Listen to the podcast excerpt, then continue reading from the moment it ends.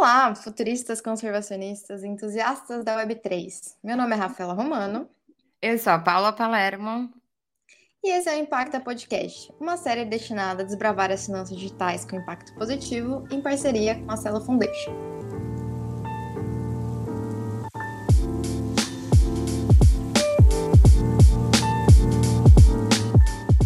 O carbono pode se tornar a moeda do futuro?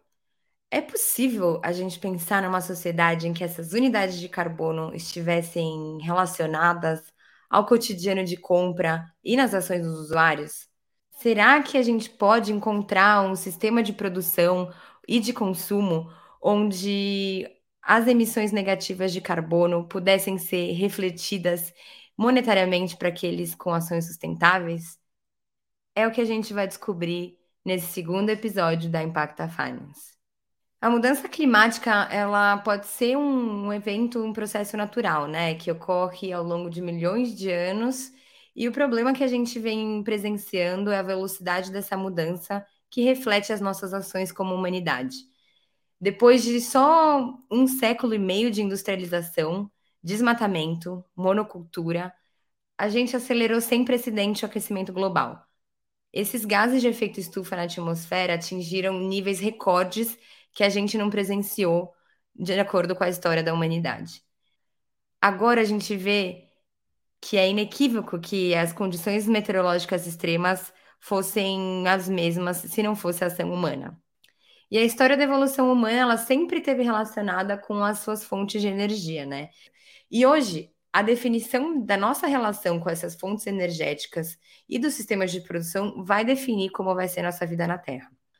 Esses eventos climáticos extremos, eles têm se tornado cada vez mais comuns nas últimas décadas. A gente vê enchentes, a gente vê o aumento da temperatura ou geadas é, extremas, e isso está afetando diretamente o sistema financeiro global, porque ele é dependente do, do capital natural. E o resultado de, dessas ações, da forma como a gente está desenvolvendo nossas cadeias produtivas, colocam em risco a nossa vida na Terra e, consequentemente, a perpetuação desses mesmos sistemas produtivos, que são diretamente dependentes dos, desses recursos naturais finitos. A gente vê que é uma coisa que não, não tem muito sentido. E também os resultados disso são a pobreza extrema, a diminuição da biodiversidade, os conflitos lo locais e mundiais por recursos, a toxicidade dos rios, a contaminação de sistemas naturais de forma geral e também a consequente queda na atividade econômica que já são não só o presente, mas eles podem ser o futuro se nada mudar. Em 30 anos, a gente pode ter mais de um bilhão de imigrantes climáticos, que são as pessoas e populações que mudam de local, que vão atrás de melhores condições, mas que são afetadas diretamente pelo clima. E a nossa geração está cada vez mais enfrentando o risco de ser a sexta extinção em massa de biodiversidade na Terra a gente precisa lidar com essas externalidades negativas deixadas pelo sistema de produção se a gente não quiser passar por isso. E aí que a gente vê surgir um movimento de regeneração, que é um movimento que traz soluções para poder, em vez de focar em externalidades negativas, que é como a gente está acostumado a produzir e reproduzir economicamente, a gente pudesse focar em externalidades positivas. A gente vai comentar um pouco melhor no episódio de hoje. Empreender esse futuro ótimo, basicamente só há um caminho: tornar a proteção e a regeneração dos habitats e do capital natural mais vantajosa economicamente do que seu desmatamento. Apenas quando existem incentivos econômicos corretos é possível começar a solucionar grande parte desse problema.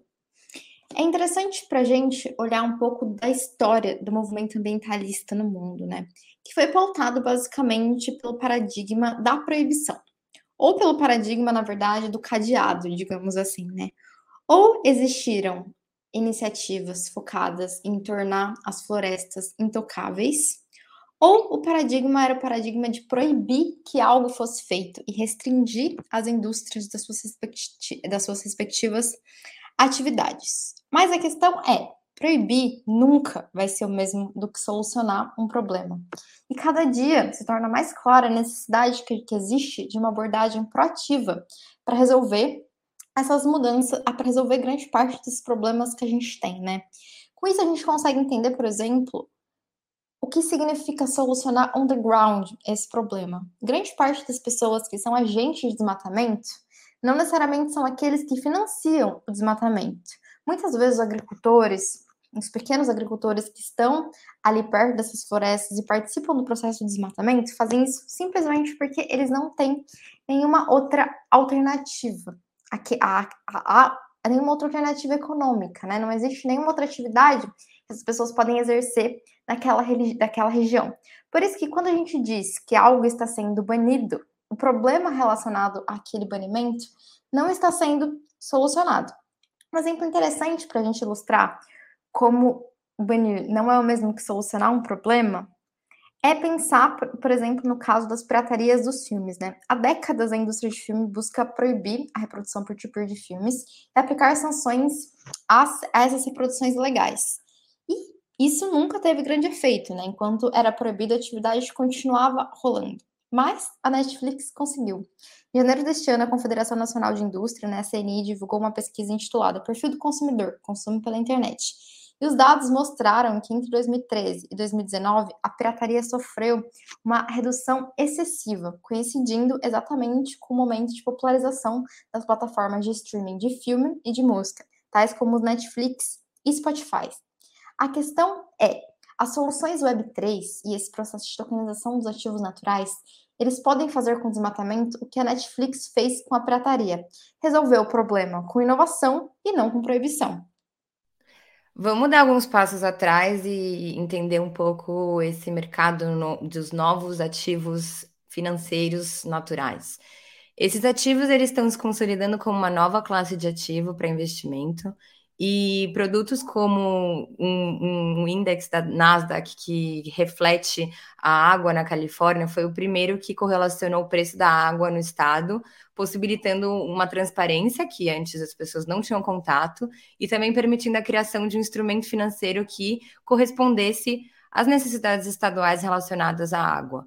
Isso foi um marco muito importante para o mercado de capitais e para os ativos ambientais, para essa conjunção.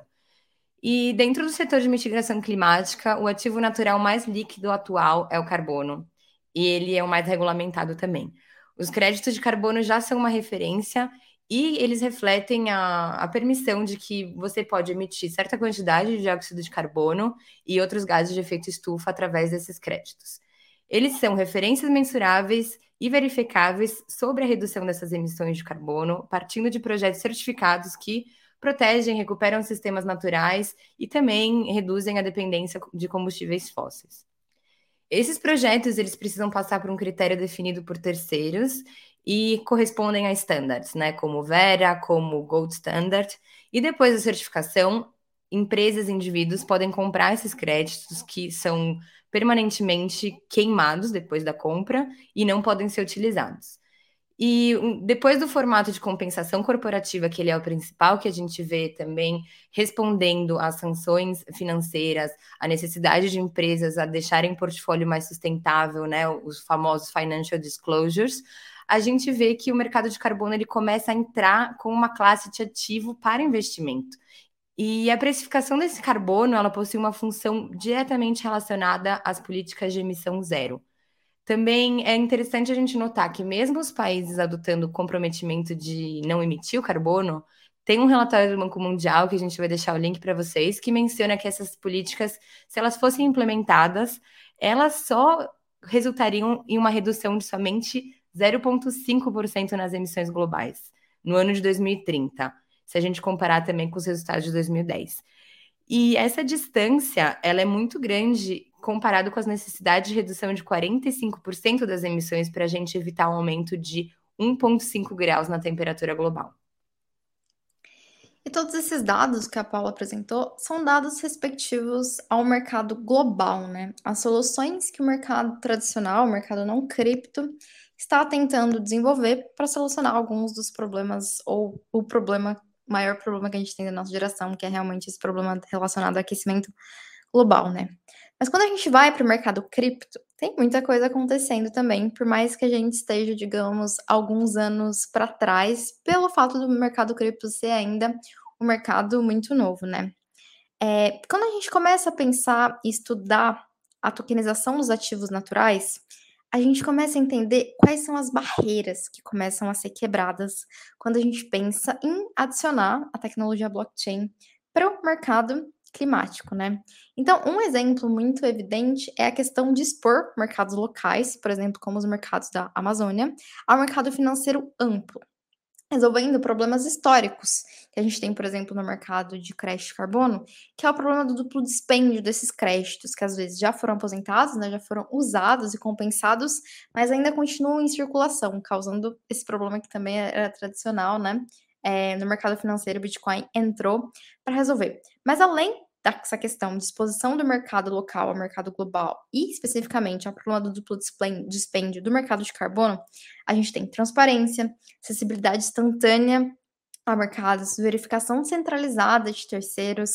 A gente tem também uma coisa muito interessante que a gente anda vendo surgir agora, que são os processos de certificação descentralizada de origem e reserva, onde os oráculos, eles funcionam, né? Os oráculos cripto, eles entram como chave para transposições de informações existentes off-chain para on-chain, dando todo o caráter de confiança e transparência para esses mercados, né? Acho que um outro aspecto super interessante que a gente anda acompanhando é a questão do uso dos ativos lastreados na natureza, ativos backed by real things, né? É, relacionados à colateralização dos ativos, né? Então, quando a gente está falando sobre a criação dessa nova classe lastreados em floresta, como por exemplo NFTs que refletem é, refletem hectares existentes, ou os créditos de biodiversidade, os créditos de carbono, a gente está falando sobre a criação de stablecoins naturais, na verdade. São ativos que podem ser utilizados em protocolos para empréstimo, para seguro, seguros e para vários outros casos, nos quais as stablecoins têm desempenhado um papel bem interessante. Porém, diferente das stablecoins tradicionais que nós temos hoje no mercado, que são lastreados em dólar, os ativos naturais eles vão muito mais na direção do Bitcoin, por eles serem ativos que são naturalmente deflacionários e não podem ser controlados por nenhum governo. Então, basicamente, a gente começa a conseguir entender, enxergar a floresta como ativos que têm características de reserva, de reserva de valor, características naturalmente muito mais próximas a quais são as características do Bitcoin, como outros ativos, né? E como eles podem ser centrais no desenvolvimento de uma nova economia em que a ação dos governos, os processos de, de gestão monetária deles não tenham tanto impacto nas economias como tradicionalmente a gente tem em uma base monetária que é lastreado em dólar em euro, né? Mas o mais interessante é que a gente não está falando do futuro, a gente está falando do presente, na verdade, né? A Celo, por exemplo, já tem essa ideia de usar os ativos naturais como colaterais para a sua reserva, né? Para a composição da sua reserva criando uma espécie de mecanismo de estabilidade baseado na natureza, né? Então, 0,5% de, de todo o capital, né, que vai para essa reserva da Cell Foundation, ela é composta por ativos naturais, por exemplo, já em desenvolvimento, né? Os créditos de carbono, mas também abertos a, novos tipos de, de ativos lastreados na floresta, né? E quando a gente está pensando em composições, né, em reservas compostas por esses ativos naturais, Existem várias vantagens muito interessantes que a gente pode começar a acompanhar. Acho que a primeira e mais evidente, né, é a questão da diversificação do risco dessas reservas, por conta do potencial de descorrelação, né, que existem entre os ativos naturais e os ativos tradicionais e os ativos digitais tradicionais, né? Quando a gente fala, pensa, né, sobre a introdução dos ativos lastreados na natureza, a gente aumenta o potencial geral de descorrelação e diminui o risco geral desse portfólio, né? Já que as criptomoedas tendem a serem correlacionadas com o Bitcoin. Então a gente tem esse primeiro fator da diversificação do risco desses portfólios ou dessas reservas. O segundo é o aperfeiçoamento desse mecanismo de estabilidade, né, devido a essa composição com ativos reais, que são precificados e usados no mundo físico. Então, diferente de grande parte das criptomoedas, os ativos lastreados na natureza, eles tendem à estabilidade devido a essa natureza física. Isso significa que não tenha variabilidade de preço, mas significa que a, variabilidade do preço tende a ser um pouco menor do que a do mercado cripto de forma geral.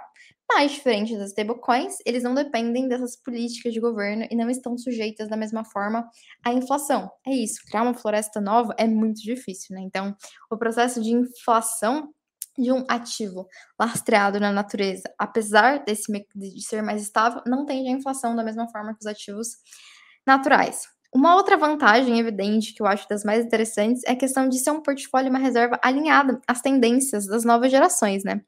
Os nativos digitais, os nativos ecológicos, que são as novas, os novos entrantes desse mercado, do mercado de trabalho, eles já estão dispostos a pagar mais e exigindo produtos tanto ecológicos quanto preocupados com as questões ambientais. Quando existe um portfólio que já está alinhado às novas gerações, a gente está falando basicamente de um portfólio resistente às tendências, um portfólio antifrágil, né? Além disso, também existe toda essa questão de ser um ativo que está linkado, né, que está diretamente relacionado à mudança climática. Isso significa que as sanções e regulamentações não vão ser contras, não vão afetar de forma negativa esses ativos, mas na verdade ajudar. Então a gente viu muita coisa acontecer no mercado cripto em relação às sanções que eram colocadas aos mineradores por eles afetarem essas questões, por prejudicarem, digamos, né, as, as metas dos países em relação aos acordos climáticos. E se a gente faz essa migração de criptomoedas, né, e de protocolos digitais que são baseados na natureza, a gente tem, na verdade, um processo em que essa transição para portfólios e de regulamentações é, preocupadas com as questões climáticas ajudam no processo de desenvolvimento, de liquidez e de adoção desses ativos e não prejudica elas. Além da colateralização e também dessa composição dos ativos naturais, do uso desses ativos naturais como os ativos estáveis, a gente está vendo emergir um mercado de ativos naturais tokenizados, né? Então, quando a gente fala que o crédito de carbono tokenizado ele pode ser considerado um ativo, é, a gente está falando desses no, dessa nova classe. E o ano de 2020 ele marcou a aparição da primeira coalizão de empresas de blockchain que tornaram possível a compra e venda de tokens de carbono para investimento ou para serem consumidos de acordo com o seu footprint individual. E, e, é interessante porque o mercado mesmo de blockchain, se a gente for comparar o Bitcoin, a gente tem vários artigos que também a gente vai deixar referência para vocês, que comenta como o consumo energético ele é exagerado, que o próprio sistema de mineração, o Proof of Work, ele acaba causando mais impacto de consumo energético e diretamente na natureza. Então, empresas como a BitTrax, a Ledger, que é aquela carteira que é um hardware, né? Então, e também a Certic e a Uphold, eles criaram um, uma coisa, uma, um conglomerado chamado Universal Protocol Alliance. E eles começaram a debater essa pegada de carbono no setor de blockchain como um todo, no setor de cripto. E além disso, desse primeiro ensaio, é, nos últimos dois anos, a gente viu o setor de finanças digitais sendo correlacionado com essa questão dos ativos naturais.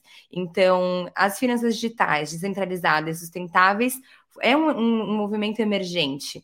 E a gente está vendo surgir projetos brilhantes e inovadores com a capitalização de mercado que não é insignificante. A gente vai comentar um pouco é, alguns projetos que a gente analisou também.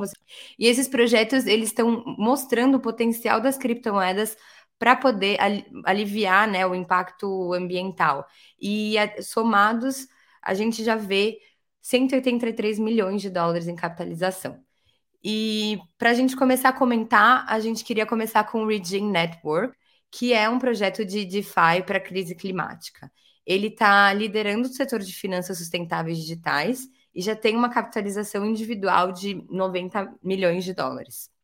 É, o Regin é uma blockchain, um protocolo DeFi que foi desenvolvido para poder funcionar como uma infraestrutura para solucionar a crise climática. E eles usam a Cosmos, que é o Cosmos SDK, que é um software development kit da Cosmos especificamente, e permite a verificação e reivindicação relacionada ao estado ecológico de habitats físicos e também a comunicação de várias bases de dados que produzem um sistema público de contabilidade ecológica. Desse protocolo, através desse protocolo interchain focado em ativos naturais, o Regin está criando uma solução para poder permitir que donos de terra possam vender seus serviços ecossistêmicos diretamente a compradores em todo o mundo. Imagina se a gente tivesse um protocolo interchain que permitisse que as florestas, os mangues, os pântanos e os sistemas agrícolas sustentáveis pudessem ser pagos pelas dezenas de serviços ecossistêmicos atrelados a esses habitats. Esse é o Regime. O segundo caso em capitalização de mercado, né? E é importante salientar que aqui a gente está falando especificamente de protocolos que lidam com assets que são lastreados em algo real, né? Então, no caso do Regen, a gente tem toda essa questão das terras. No caso desses novos que a gente vai falar aqui agora, em relação ao carbono, né? Então, a gente está falando é, é, um ranking relacionado aos protocolos que são lastreados em ativos naturais, né? Só para deixar muito claro isso aqui, né? Dentro dessa categoria específica, o segundo, o segundo lugar em capitalização de mercado, né, é o Tucan Protocol, que é o PTC. É sempre difícil, assim, é, conseguir, conseguir lembrar o deles certinho, né? Não é BTC, é BCT, na verdade, né? BCT, é, por conta da, da similaridade com, com Bitcoin especificamente, né? Então, o Tucam, ele se propõe a ser uma infraestrutura para carbono na Web3. Então, ele é uma espécie de framework para criação de créditos de carbono focados nesse mercado de finanças digitais descentralizadas, né? Atualmente, assim, é, quando a gente está gravando esse podcast, a capitalização do Tucan é de 50 milhões de dólares ou 255 milhões de reais, né?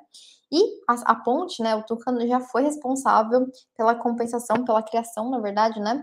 Pela negociação, na verdade, de mais de 18 milhões de toneladas de carbono, né? E o que o Tucan faz é conectar o mercado de carbono à Web3, fornecendo liquidez ao setor. Então, cada crédito que entra dentro do token, né, que já foi verificado, ele gera esse, esse token que representa esse crédito, né? Atualmente, o token funciona com dois, dois produtos, com duas métricas, digamos assim, né? O Basic Carbon Tone, que é o BCT, e o Natural Carbon Tone, que é o TCO2. É, nesse caso, então, o protocolo, o BCT, ele é uma cesta, né? Então entram diversos tokens ali dentro e eles são tokenizados e viram esse BCT, né? Que é que é cada, cada unidade então representa uma tonelada, digamos disso. E a gente tem, né? Esse TCO2 que é um pool de carbonos prêmios, que são carbonos relacionados a projetos é, como lastreados, né, em, em, projetos que criam crédito de carbono, mas relacionados à silvicultura e agricultura regenerativa, né. Então, é interessante que quando você vai para o mercado regulado de carbono, é, você tem diferentes tipos de crédito de carbono. A gente tem até o que a gente chama, por exemplo, de carbono azul, são os carbonos relacionados a, ao mar, por exemplo, né? Então, existem carbonos que são relacionados a não a não desmata, ao não desmatamento, tem carbonos relacionados ao reflorestamento, tem carbono relacionado à extração de carbonos com tecnologia. Cada um desses carbonos tem uma precificação, é considerado, considera-se que ele tem um impacto diferente no setor, né?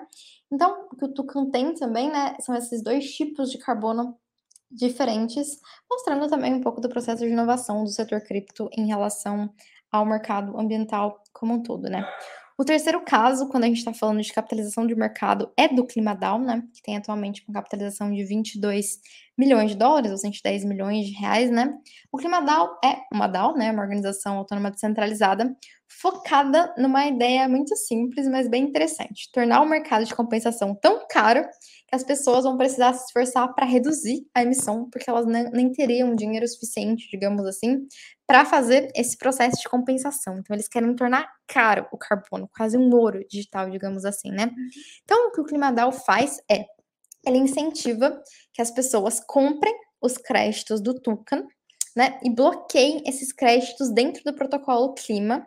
E com esse bloqueio, né, dentro do protocolo, eles recebem recebem clima, como clima, né, moeda do clima, como recompensa para esse processo de hold de crédito. Então, o que a gente tem durante, durante esse processo, digamos assim, né, é que os stakeholders seguram esse, esse, é, esse crédito. Qualquer coisa que tem menos no mercado tende a aumentar o preço. Então, o que você faz é você deixa com que o mercado tenha um processo crescente digamos, de necessidade de compensação, mas os stakeholders seguram isso porque eles recebem recompensa por isso, enquanto, por exemplo, estão expostos ao mercado de valorização desses créditos, e à medida em que você tem esse processo acontecendo, o preço do token, do token, né, dos créditos de carbono, tendem a subir. Dessa forma, os participantes do mercado precisam se adaptar para não emitir esses créditos de carbono.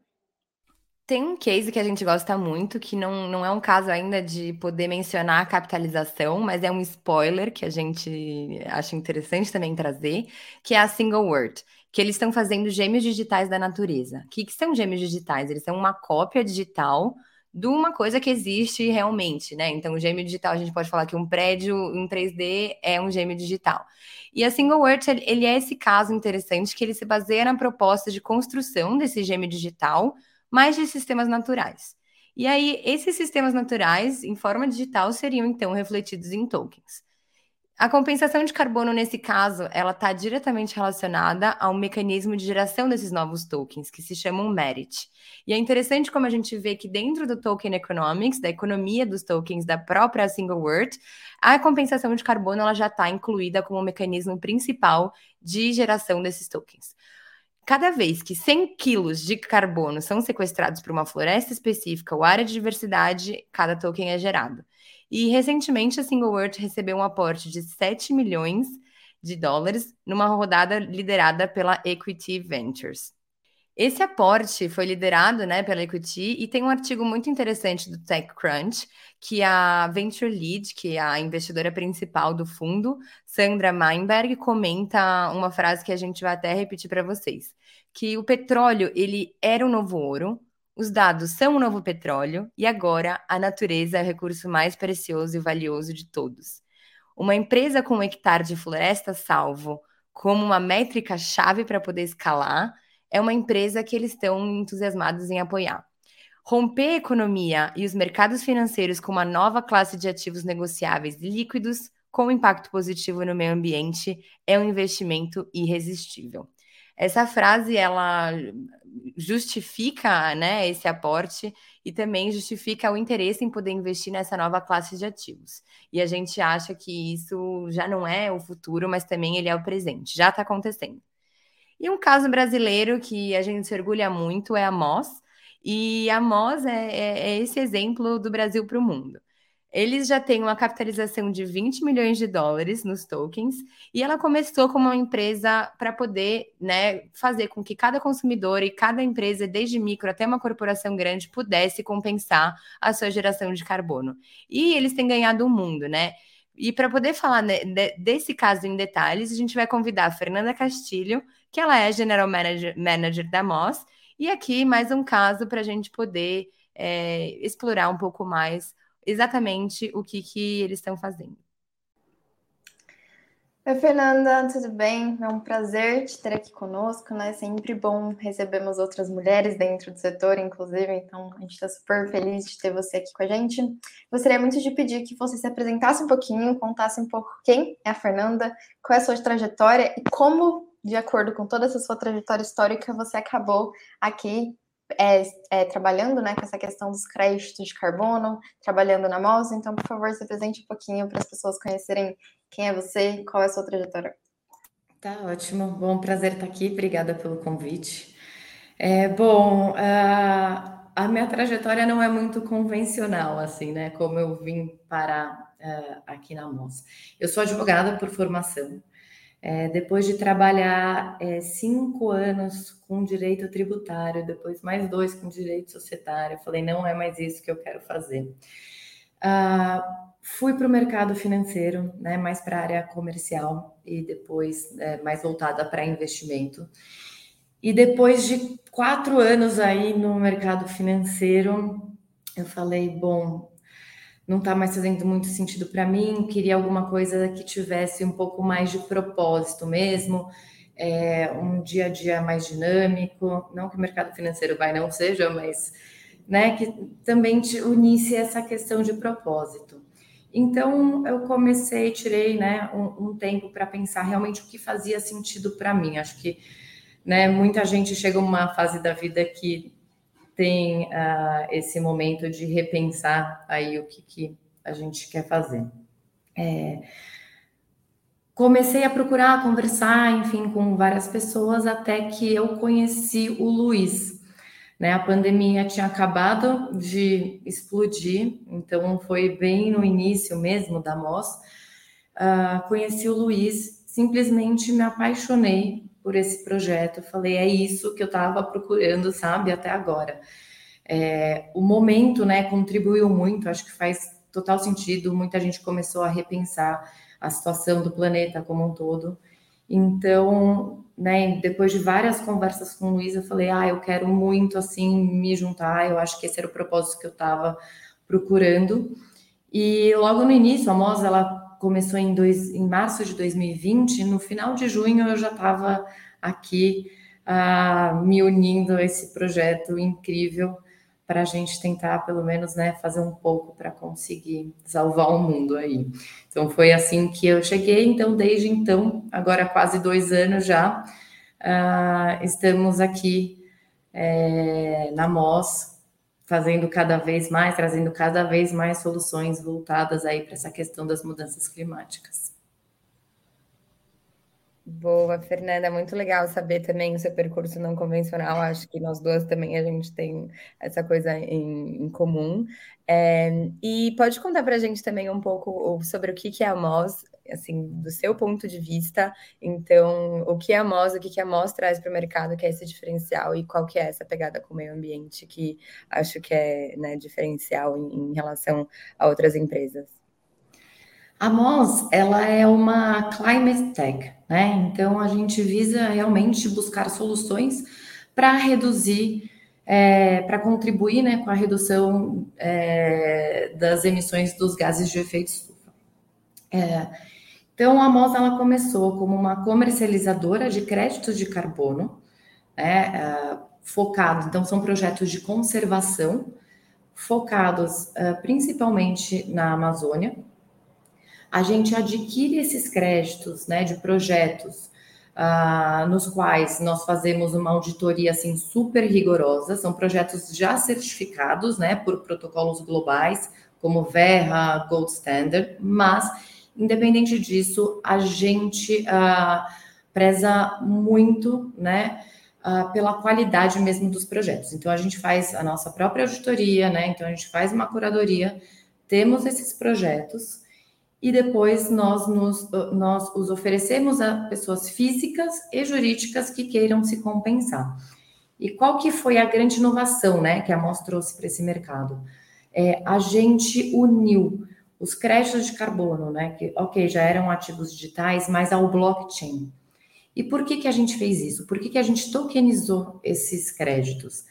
Uh, esse mercado ele é um mercado muito machucado, por fraudes é, que aconteceram no passado, vendas em duplicidades.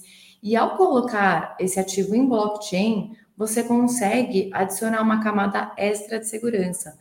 O ativo ele fica completamente auditável e rastreável.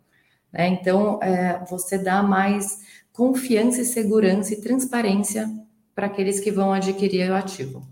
Além disso, a, a gente também consegue fracionar o ativo e aí oferecer novas soluções, como, por exemplo, o que a gente oferece, que é a nossa parceria com a Gol, né? Que você, como uma passageira, consegue é, compensar apenas a sua né, parcela da sua passagem. E isso só é possível, né, devido a esse fracionamento do crédito. Então, essas que foram assim as grandes inovações que a MOS trouxe para esse mercado. Acho que essa é uma das, essa seria uma das perguntas aqui que a gente também já tinha colocado, né? Que eu queria entender um pouquinho de como está sendo o processo de aceitação dessas grandes empresas em relação tanto ao crédito de carbono, né, essa ideia de que elas precisam se compensar e esse processo de entrada nesse mercado, quanto o processo de entrada nos créditos tokenizados, né? Queria que tu contasse um pouquinho da experiência com essas grandes empresas, né? Como está sendo essa negociação, se elas estranham, se elas acham super legal, se elas acham um pouco difícil, assim, como está sendo esse processo de relacionamento com essas empresas pensando nos créditos tokenizados? Eu acho que o mais desafiador foi mesmo o início, né? A questão dos créditos em si. Então, lá em 2020, as empresas, como aqui no Brasil, né, a gente ainda está no mercado voluntário, ou seja, ninguém tem de fato a obrigação de se compensar, as empresas ainda estavam dando os primeiros passos, né, nas suas agendas ESG, entendendo melhor como funcionaria esse mercado, o que, que elas poderiam fazer. Então, assim, esse início, né, eu acho que foi uh, o mais desafiador, né? A gente teve um, um, processo aí de aprendizado né, das empresas, como funcionava o mercado, se fazia sentido, se não fazia, questão de preço, como funcionava. Eu acho que isso foi o mais desafiador. A questão do blockchain, muito pelo contrário, é muito bem aceita justamente porque você tem toda essa segurança, né? É, se ouvia muito falar o mercado de carbono, né, até 2008 era um mercado que estava vinha se desenvolvendo bastante, mas uh, sempre ele gerou muita desconfiança por essas fraudes, né? Então, quando a gente trouxe a questão do blockchain, a gente trouxe de fato uma solução, né? Uma segurança mais para as empresas, como eu disse. Então, a questão do blockchain foi super bem aceita, até porque com isso a gente consegue oferecer diversas uh, soluções, né? Aí pensando no B2B2C, que as empresas podem oferecer para os seus clientes. Então, essa parte, assim, foi uh, muito bem aceita. Acho que o mais desafiador mesmo foi essa parte de aprendizado, de entender como que uh, isso se inseria nas agendas, né, das empresas. E aí você fala de grandes empresas, eu acho que um, um ponto importante a se levantar é que não são só as grandes empresas, né? A gente vê aí as parcerias, enfim, que a Moss fez com Go, iFood, Ering, que são né, empresas super reconhecidas, grandes empresas, mas a gente também trabalha muito com pequenas e médias empresas. Né? Então, isso que é o mais legal, não está restrito, não é uma solução que está restrita para grandes empresas. A gente também consegue trabalhar com pequenas e médias e de todos os setores.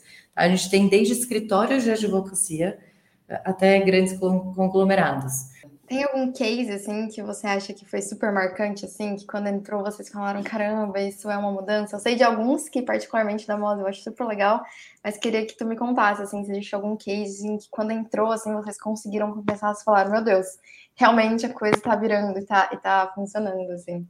Eu acho que Gol foi, né, de fato um marco, é, é um setor, né, muito poluente, com altas emissões, então, assim, só da gente ver a primeira companhia né, é, aérea brasileira a dar esse primeiro passo, realmente pensar em compensar né, algumas de suas rotas e também né, é, oferecer essa possibilidade para os seus clientes, para a gente, assim, foi incrível, foi uma parceria que deu super certo, está dando, né? A gente espera que cada vez mais rotas sejam neutralizadas e cada vez mais uh, clientes também, né, façam a sua parte aí neutralizem as suas pegadas.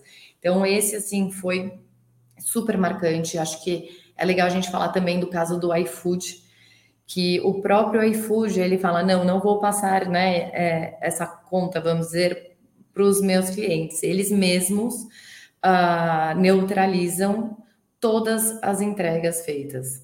Então, também é, para a gente é, é, foi muito legal trabalhar nesse sentido com eles. É, bom, além de né, Ering, Amaro, enfim, a gente trabalhou bastante nesse setor com diversas empresas. Uh, um também que eu acho interessante, completamente diferente, mas é, é uma asset que gerencia é, fundos de criptomoedas americanos, chama One River Asset Management uh, que foi a primeira, de fato, querer neutralizar o, não a empresa, né, mas os seus portfólios. É, então, acho que também foi, foi bem bacana né, para a gente, muito em linha com o nosso token, que é o chamado MCO2, né, e com as suas listagens no mercado Bitcoin, Coinbase, Gemini, essas exchanges uh, globais. Essa então, também foi bem legal para a gente. Era essa que eu estava pensando, que bom que tu acertou ela. É... É, eu, eu queria te perguntar, assim, Fer, um pouco em relação a números, assim, um pouco, não, não relação a números, mas assim, o contexto geral do mercado, quando a gente considera o Brasil dentro do mercado de carbono e um pouco do mercado global, assim, qual, qual que tu acha que são os desafios e oportunidades que existem para o desenvolvimento desse mercado brasileiro, ou se pelo fato né, do token poder ser negociado em diferentes lugares, isso não é uma questão, assim, queria que você contextualizasse um pouco o desenvolvimento desse mercado, considerando o nosso, enfim, considerando que a gente tem uma parte relevante da Amazônia, né, e considerando esse processo de desenvolvimento desse mercado, considerando o mercado global de carbono. Bom, hoje a gente, né, quando a gente fala do mercado é, voluntário de carbono, ele representa é, 1% tá, do mercado é, global. O resto está, de fato, ainda no mercado é, regulado. Mas, de qualquer forma, é um mercado que tem um potencial gigantesco. Tá? Quando a gente começou em 2020, uh, esse mercado ele transacionava em torno de 400 milhões de dólares por ano. Esse valor, o ano passado, já ultrapassou um bilhão de dólares e a expectativa é que ele cresça é, 15 vezes até 2030. Então, assim, por mais que ainda seja pequeno quando comparado né, aos mercados regulados, é um mercado com potencial gigantesco. E quando a gente fala de Brasil, por termos, né, 40% aí das florestas uh, tropicais do mundo, por termos é, uma atividade econômica, né, muito ligada à agricultura, que tem capacidade também, né, de retenção de carbono no solo, é, todo esse contexto ele favorece muito para o Brasil ser de fato um dos maiores né, produtores, vamos dizer assim, de créditos de carbono. Hoje, a gente certifica aqui no Brasil em torno de 5 milhões de créditos por ano, sendo que a gente tem capacidade de certificar é, mais de um bilhão de créditos por ano. Então, assim, a oportunidade está aí. É, esse mercado ele tem se desenvolvido você vê hoje assim cada vez mais pessoas uh, interessadas em desenvolver né, novos projetos, muito claro ligado à demanda que subiu assim uh, absurdamente o ano passado. Então, é, e com isso os preços aumentaram, né? E os preços aumentando, você torna é, viável essa atividade econômica que é né, a conservação ou reflorestamento ou outros tipos de geração de crédito. Então, é, é, assim, as oportunidades são imensas, esse mercado tem muito ainda o que se desenvolver, principalmente aqui. Muito bom. E eu tenho também uma questão sobre o mercado em geral, aproveitando um pouco que você está aqui com a gente. É, qual que é a longevidade que você imagina para o mercado de carbono? Porque se a gente pensar que o ideal seria fazer uma transição para uma economia mais sustentável, circular e que a gente pudesse reutilizar os recursos, o carbono, então, talvez ele fique numa um, posição deficitária se a gente conseguir, né? Essa transição que parece mais ideológica do que uma coisa que a gente vai conseguir como comunidade global é, nos próximo, no tempo próximo, né? Muito recentemente. Então, como seria o mercado de carbono? Carbono, se a gente conseguisse chegar nesse patamar de ter mais sustentabilidade na nossa produção, ele ainda seria uma opção viável? A indústria ainda conseguiria sobreviver? Ou você acha que o carbono ele é ele está numa posição diferente quando a gente fala a né, deixar os recursos mais renováveis, deixar os sistemas de produção mais circulares? Qual é a sua perspectiva em relação a isso? Olha, Paula, assim, sem sombra de dúvida, né? Eu acho que todo, a gente tem que ter esse foco, essa visão de longo prazo de tentar, de fato, reduzir as emissões, né? E não uh, só compensar. Mas para isso, você precisa do desenvolvimento de novas tecnologias, né? Novas uh, formas, né? De lidar com o sistema ambiental inteiro.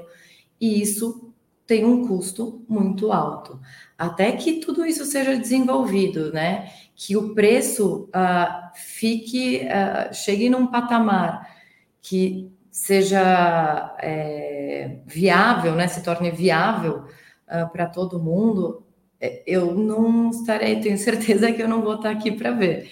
Então, assim, eu espero que a gente chegue lá um dia, mas ainda vai demorar muito, né? E nesse meio do caminho o carbono é a solução, porque sim, a gente está contribuindo de alguma forma, né?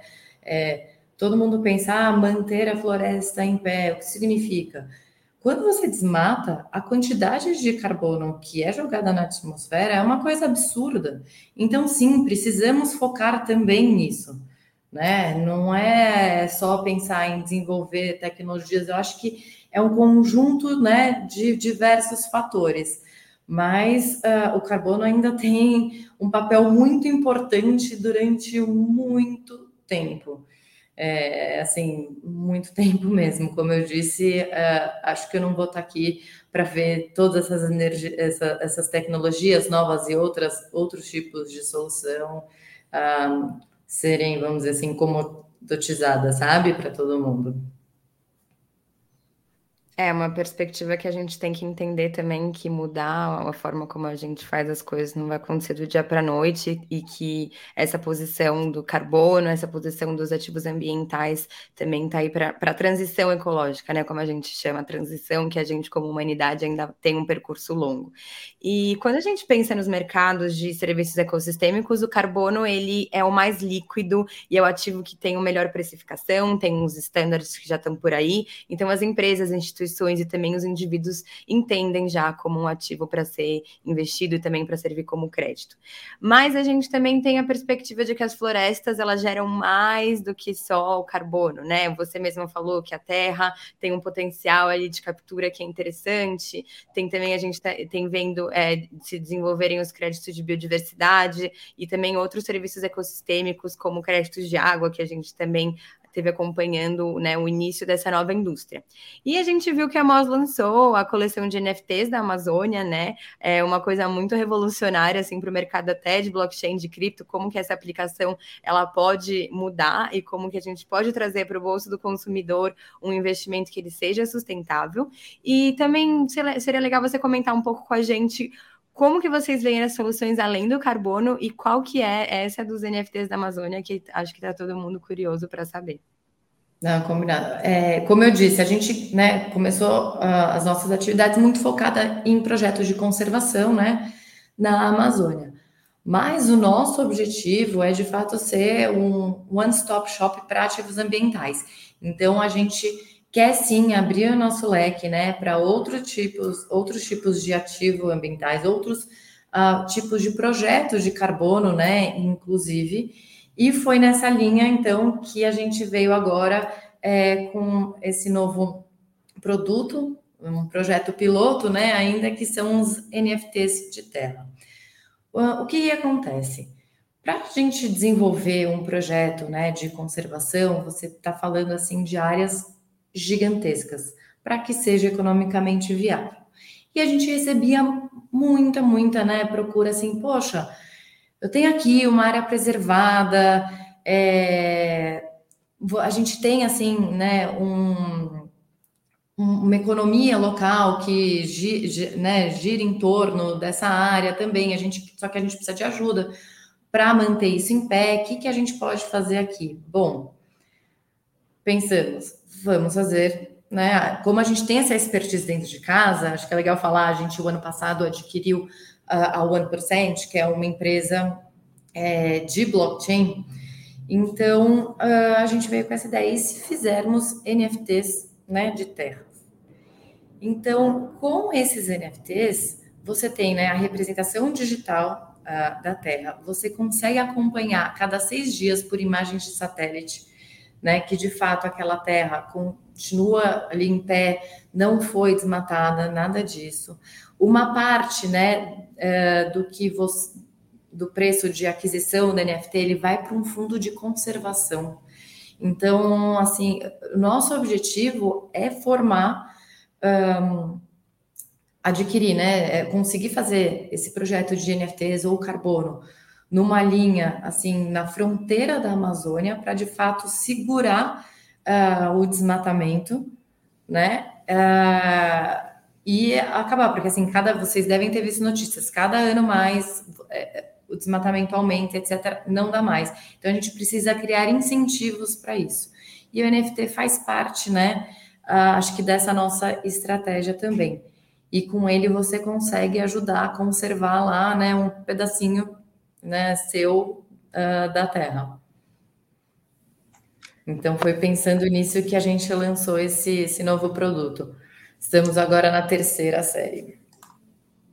É muito legal, assim, acho que essa, essa ideia vai exatamente perspectiva com que a gente acredita, né? Que sem incentivos econômicos é impossível a gente conseguir lidar com o nosso problema, porque muitas vezes quem tá ali no chão, né? Quem tá ali fazendo o desmatamento são as pessoas que estão sendo mais afetadas por eles, por ele, né? Mas que realmente não tem nenhuma outra forma, não tem nenhuma outra atividade que possa ser feita ali.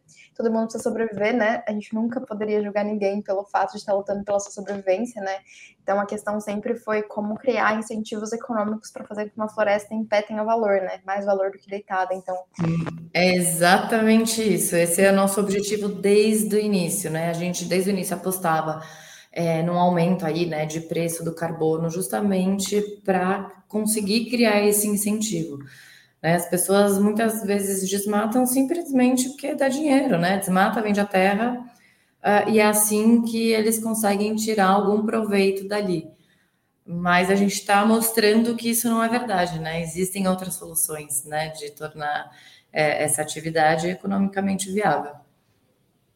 E Fer, eu queria entender como vocês veem a perspectiva do mercado, considerando o nosso contexto atual de guerra e de possível recessão econômica, né? Porque a gente sabe que o mercado de carbono já existe há um tempo, mas quando a gente teve a última crise econômica, o mercado de carbono foi muito afetado, né?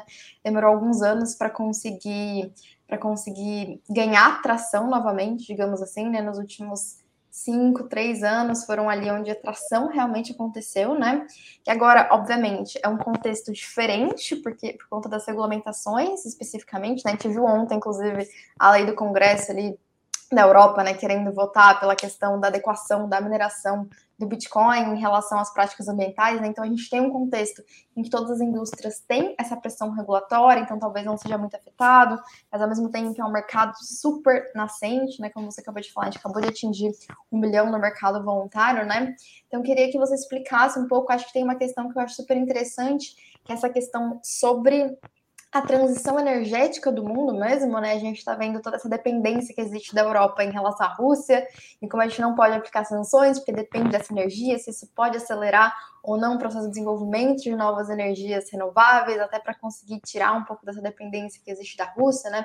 Queria que você contasse um pouquinho para a gente como vocês veem o desenvolvimento do mercado de carbono, considerando esse cenário super maluco que a gente está vivendo e com possíveis crises e possível é, enfim, infelizmente, acirramento, né, ou, um pouco de aumento dessas tensões de guerra no mundo como isso pode afetar esse mercado?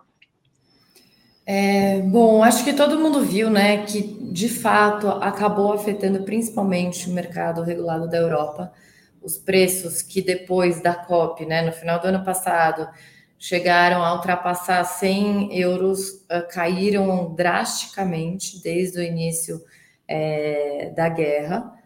Uh, mas uh, não é uma questão. Uh, eu acho que o macro permanece inalterado, tá? De fato, você vê provavelmente muito, muito, o preço caiu, provavelmente muitos traders tiveram que mudar posições, né? Normalmente o que, que acontecia?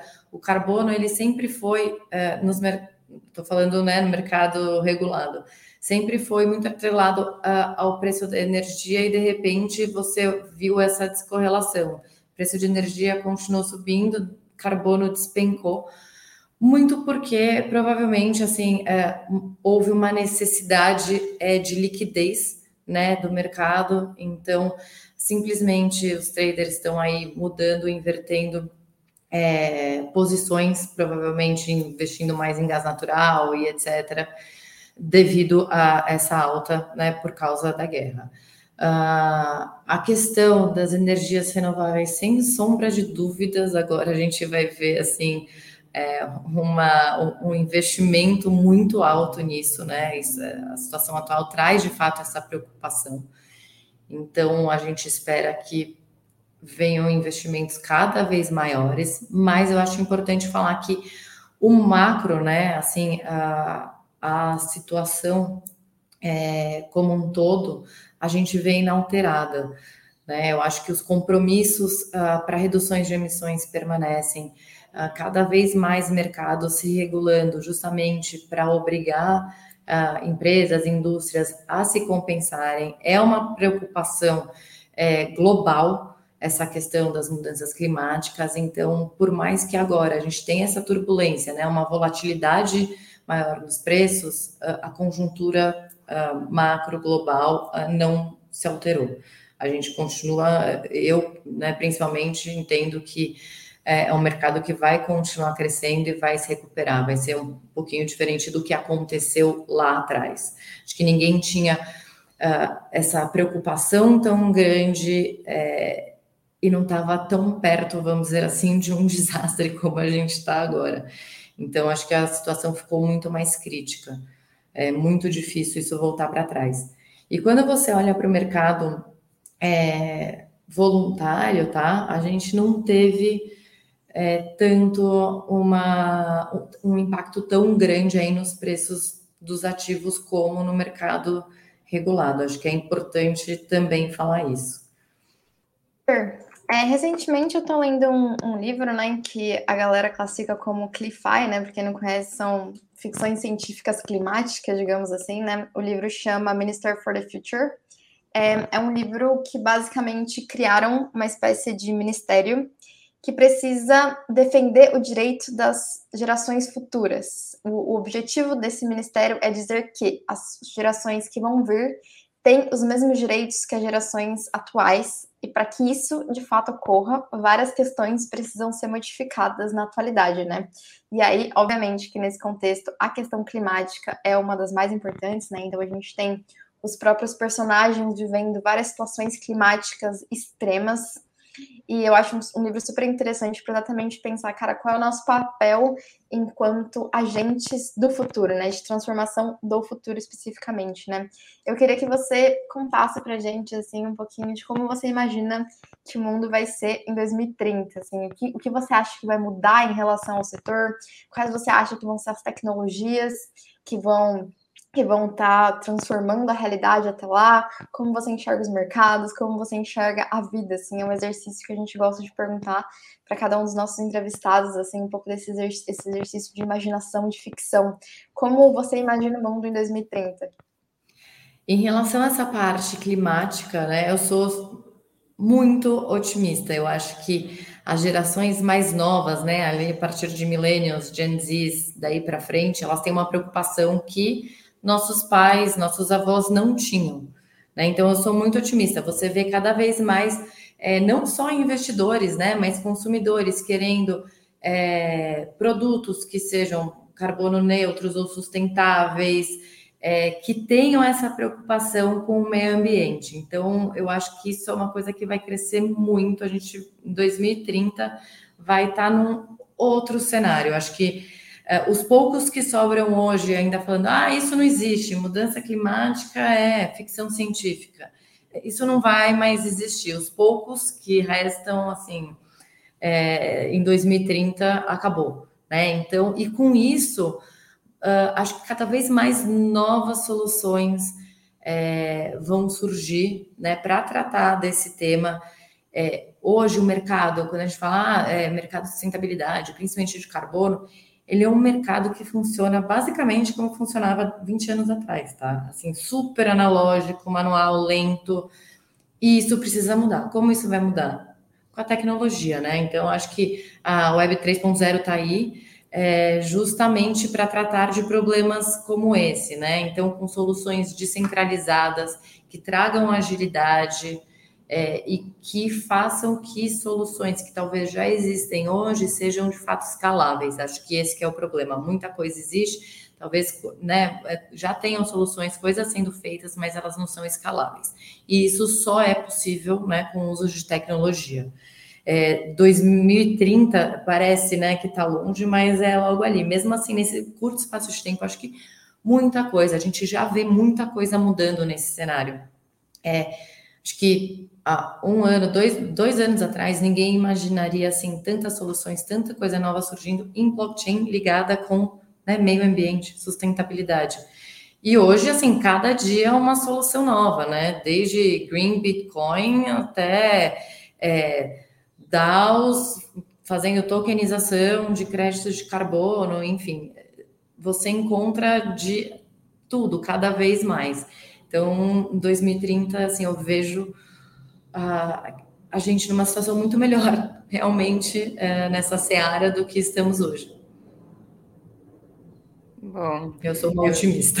A gente também é otimista e, e, a gente tem um histórico que até a gente se conheceu fazendo essas investigações e, como você falou, hoje em dia é muito interessante ver que cada cada dia que passa, novas soluções estão surgindo, né? E, e, acho que é um mercado, a Web3, quando a gente fala dessas novas empresas novas soluções, a gente precisa que cada dia mais mesmo emerjam mais, né? Porque a gente está falando de um objetivo comum. Então, a gente vê que o mercado está validando, que esses produtos estão entrando né, na, na, na, bolsa de investimentos do, dos consumidores né, individuais, assim como as grandes corporações, as empresas, até pequenas empresas, como vocês mesmo trabalham, é muito interessante. E, Fernanda, a gente queria agradecer a sua presença, para a gente é um orgulho ter você aqui, porque a MOS é uma referência não só no Brasil, mas no mundo em relação a, a né, esses serviços ecossistêmicos, ao mercado de carbono e ao mercado de carbono tokenizado.